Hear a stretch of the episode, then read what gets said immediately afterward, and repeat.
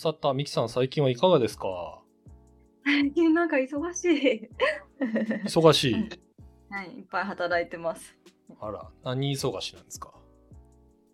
と本当シンプルに お仕事忙しい。プロジェクト詰め込みすぎた系ですね。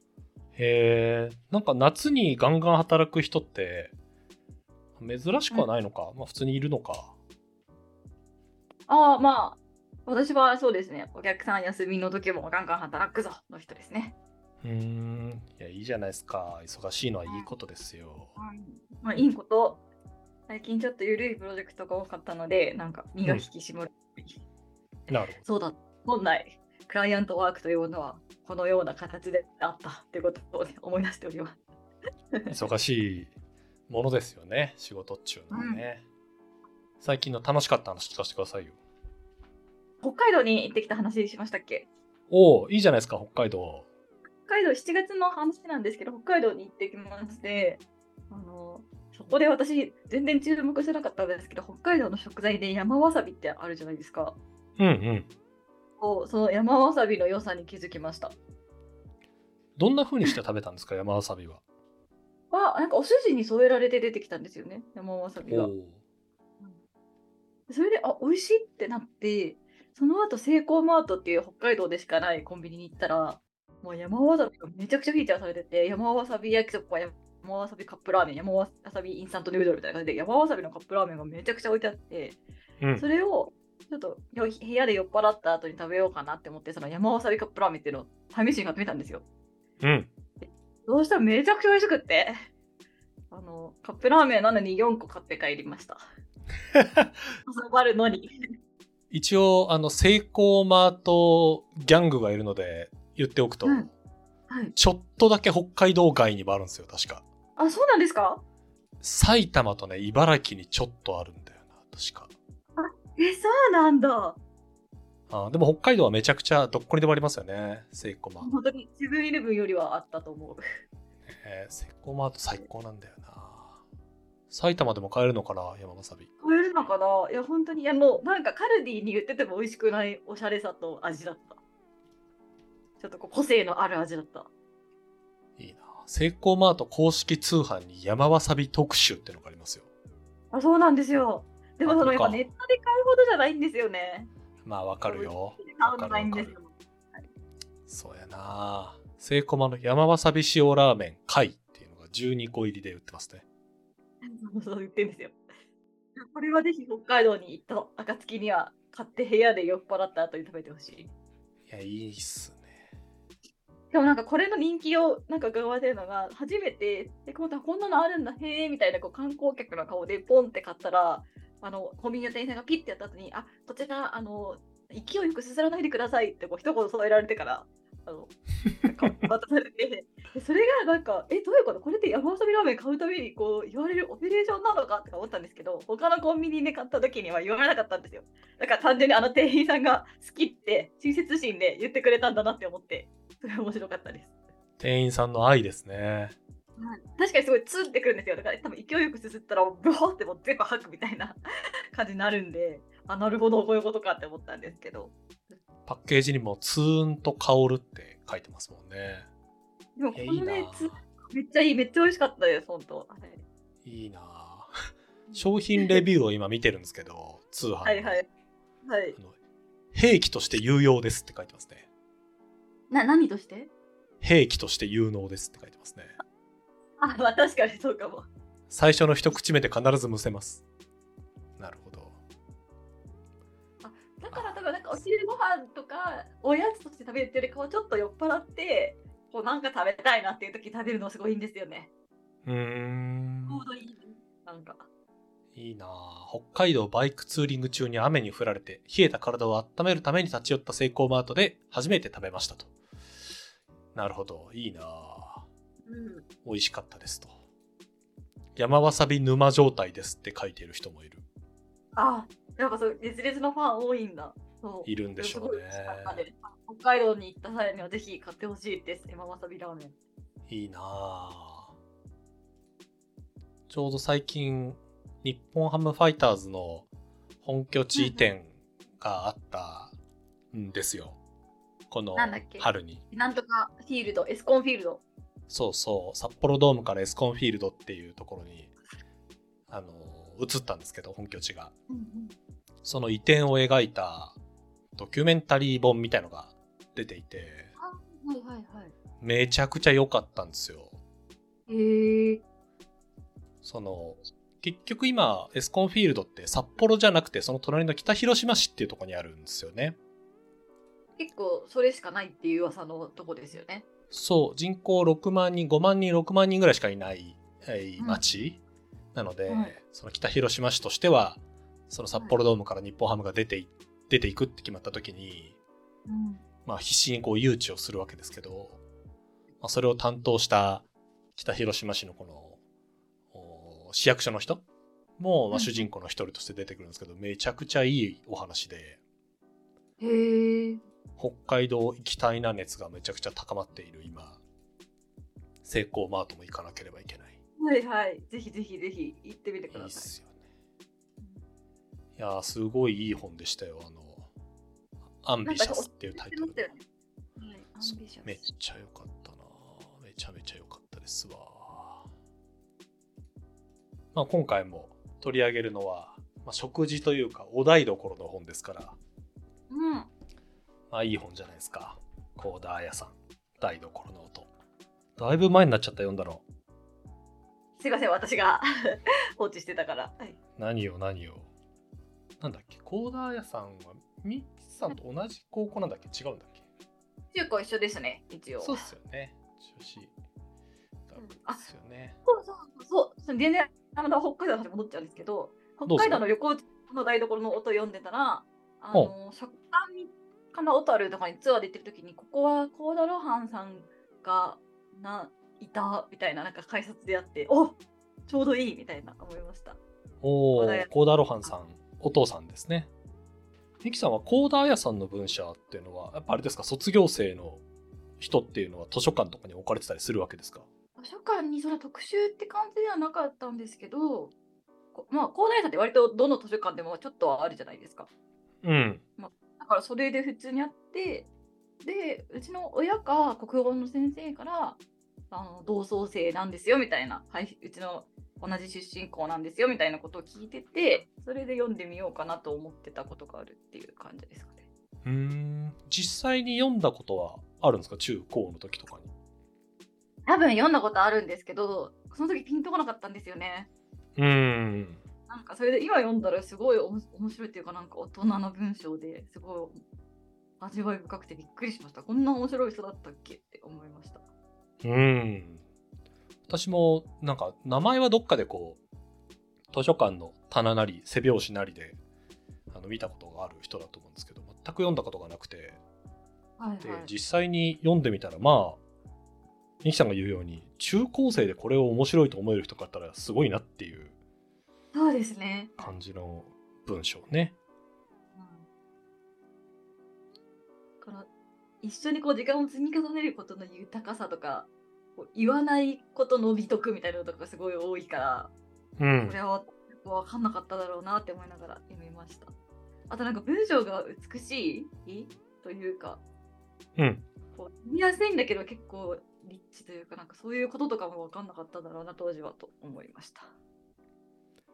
今回取り上げるというか、まあ、読んでみようっていうふうに言ってたのはうん大台さん、まあ、いろんな小説も書かれてるしエッセイもたくさん残されてますけどその中の、まあ、短めの小説「台所の音」っていう、まあ、同じタイトルのはい。なんて言うんだろう。本があってその中の1個「台所の音」っていうのがあるとで調べると台所台所帳っていうエッセイ集もあるのでもう台所へー。台所の人ですね、うんうんまあ、その中の短編集と感じかなそうですね。よく東京ポッド許可局とか引用とかでサンキュー達夫さんが高大さんのこと褒めてますよね。そうねよく出てくる私多分明示的に意識したのはサンキュー達夫さんがポッドキャストで話してたからな気がするですよね。第一読後感はあどうぞどうぞ。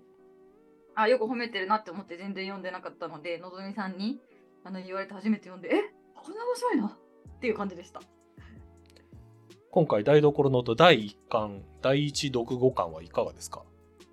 わあうわ大人。っていう感じでした。大人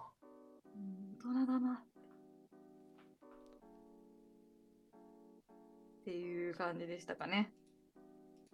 どのあたりが？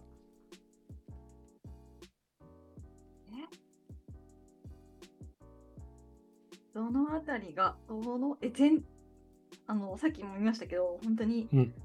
なんていうんですかね、静かに時を重ねていくふ男女みたいなのが多いので、うん。なんかそういう関係性を続けられることっていうこと自体が、私みたいな人からしたらすごい難しいし、うーん、こういう人間関係のあり方がある。静かに2人でずっと一緒にいるみたいな。こういう人間関係のあり方があるっていうことをうんどう描くんだっていうのがすごい面白かったですね。うーんなるほどねはい。で なんかすごい下手くそだな私がそういうの。この台所の音っていうあの音は音声の、まあ、音ですね。でなんか小説の大きいなんだろう大きい骨としては、この佐吉っていう料理人がいてその人が、あのなんて言うんでしょうね病床で寝ているところから始まりますとはい。なんか病なんだなっていう感じが病に伏せってる感じが出ていて、はい。で向こうの台所そんなに遠くないところにあるんでしょうね台所が。そこからこう聞こえてくる音でそれがえっと妻のなんだっけ名前忘れちゃった。妻の妻の秋か。うん。秋っていう人が、まあ、その台所に立ってるんだけどその音を聞きながらいろんなことをこう想像すると。うんいうところから始まって、まあ、その2人のなんだろうこれまでの人生というか馴れ初めとかそういうことも含めていろいろ語られていくっていうお話ですね。で3番目の3人目の奥さんなんですよね確かアキさんって。そうです、1人目が1人目がこうでした2人目がこうでした。今は秋はこうで。で佐吉はさてさて、えー残りの人生はこれぐらいでみたいな話があると。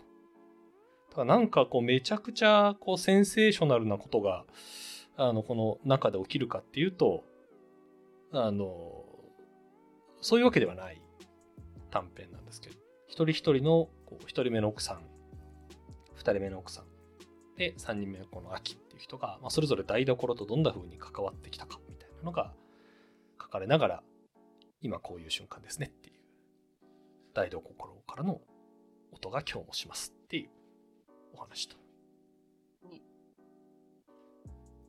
今ネギを洗っているところだろうとか、ね、今水が満杯になって水が切られたとか、水道が止まったとか、そういうのを、本当にそういうのに身をめちゃ損なってて聞いて、そこからその料理、台所で動く世界を想像する様がめちゃくちゃ、なんて言うんだろう、すごい、すごいなって思。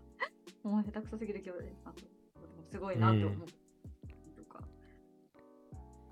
この音がしてくるってことは蛇口は半分開いていてうんで受けているこの音からすると受けているのはいつも使っている洗い桶ででこの音からすると洗っているのはなんか葉物？三つ葉とかほうれん草でだとすると水はそろそろ止まるはずでとかっていうのを全くこう伏せっているところから体を起こすこともなくもう音だけ聞いて判断していると。うん。そんな解像度で台所の音聞くことあるっていう。本当に。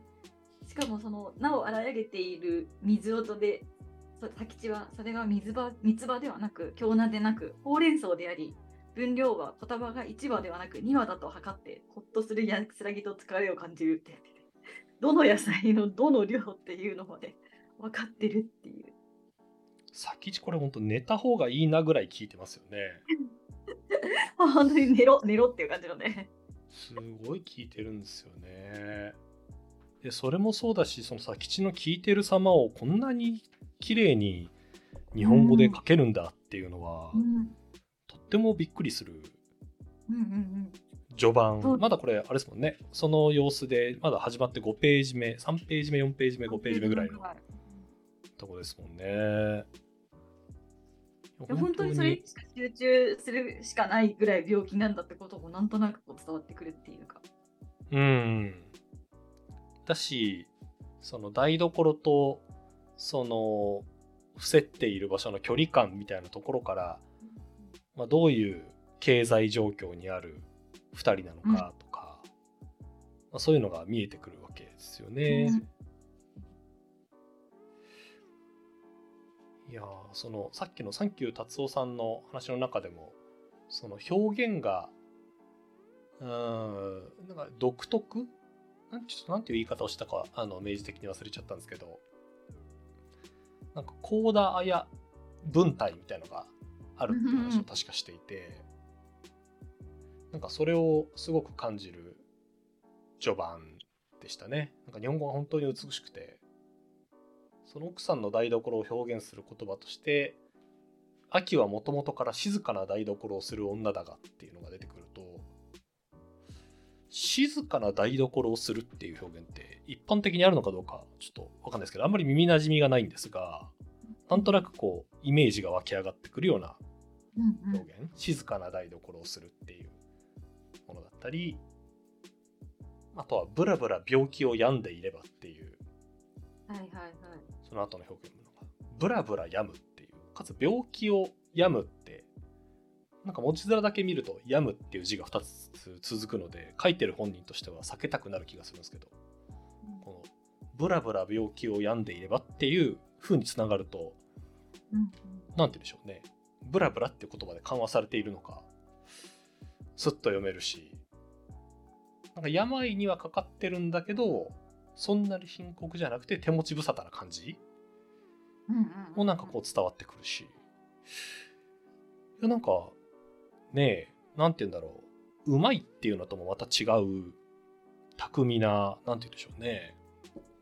スッと入ってくる表現だなと思本いながら見てますね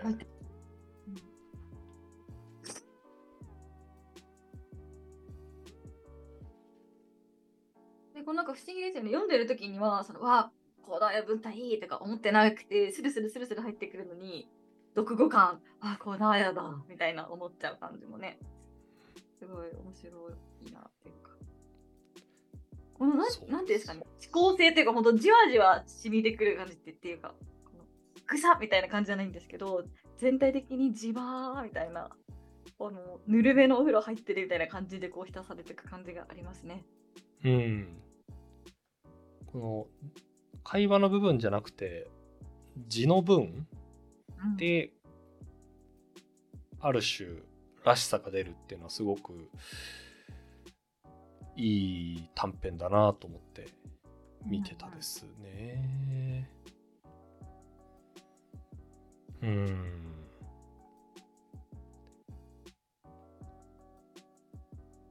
この過去のコーダーや研究的なことをやってる方の文章を見てるとやっぱりコーダーやのこう江戸前文体っていうのがいいですよねって書いてる人がたくさんいらっしゃって。うんうんなんだっけな。なんかねもう切れ味のいい文体っていうのをすごい書いてるんですよ。どこだっかね江戸前の文体っていう風にやると出てくるんですよ。江戸前ね。そうそう。なんかね独特の文体みたいなそういう解像度というよりかはもうちょっとねなんかねもうちょっと骨太な感じで書かれてたりしたんだよな。まあいいや。うん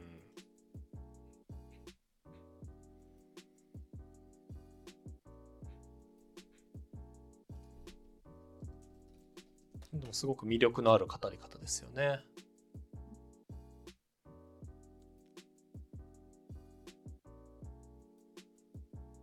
流れるような口語調の文章と臨場感のある会話のやり取りが特徴的。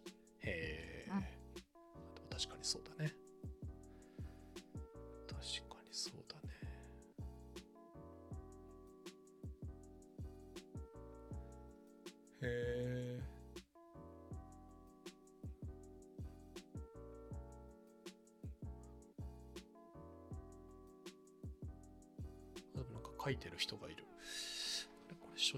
つなんだろう？初めて出たのはいつですかと？昭和37年。へえ。5、60年前。昭和37年6月。へえ、なんか、高田綾の文体、なんか、のの使い方とかそういうので論文を書いている人がいる。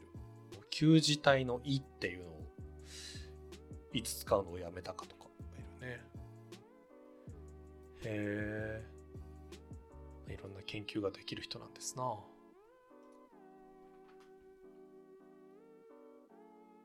なんか今読み入っちゃった。もう一回読み返して。ね